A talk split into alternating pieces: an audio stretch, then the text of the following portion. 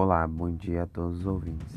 Venho através do programa Carta de Última Hora informar todos os ouvintes que acabamos de receber uma carta direta do presidente da República, Jair Messias Bolsonaro, que nos informa que a partir do dia 19 do 10 ele não será mais o presidente do Brasil por motivos pessoais.